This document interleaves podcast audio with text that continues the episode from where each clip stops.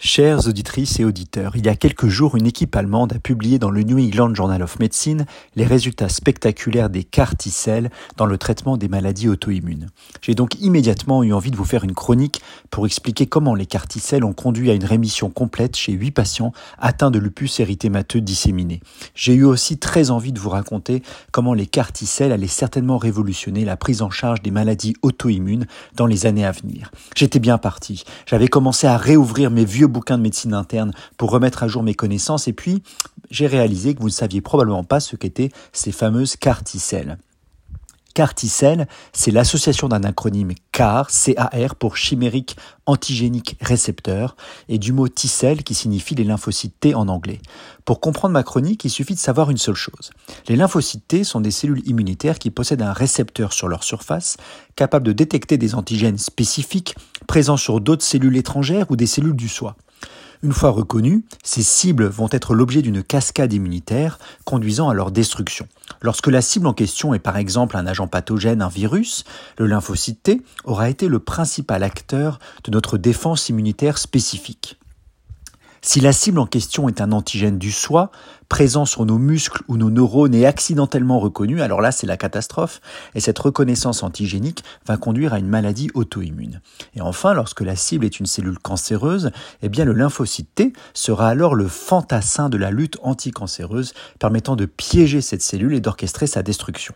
Je vous en avais parlé lors de ma chronique sur l'immunothérapie et les anti-PD1, ce traitement qui permettait de superactiver les lymphocytes T anticancéreux de notre organisme, les fameux inhibiteurs du checkpoint.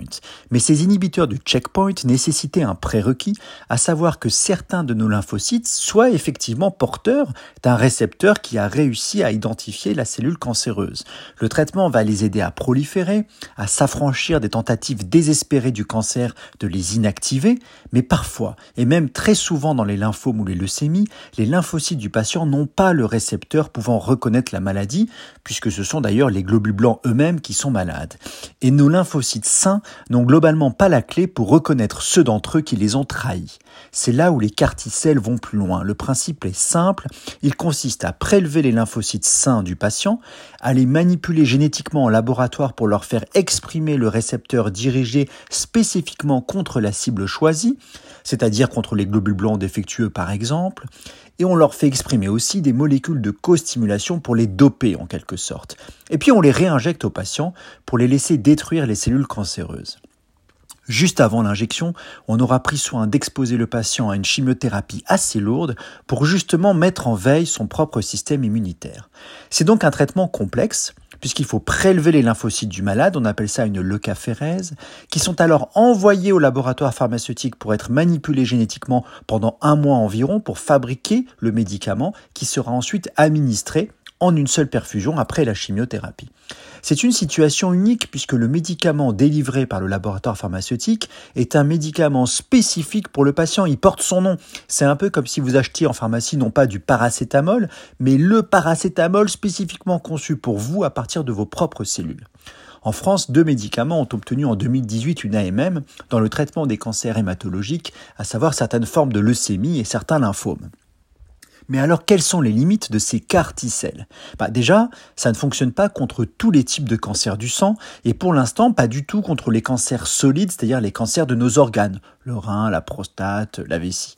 Ensuite, parce que leur coût est phénoménal. Ce coût est difficile à estimer, bah, d'une part parce que le coût réel après remise et reversement négocié en France avec l'industriel reste une donnée confidentielle que vous ne trouverez pas sur le site de la HAS, mais aussi parce que le parcours de soins des patients entraîne beaucoup d'autres dépenses remboursées par l'assurance maladie, comme les transports, comme la gestion des complications.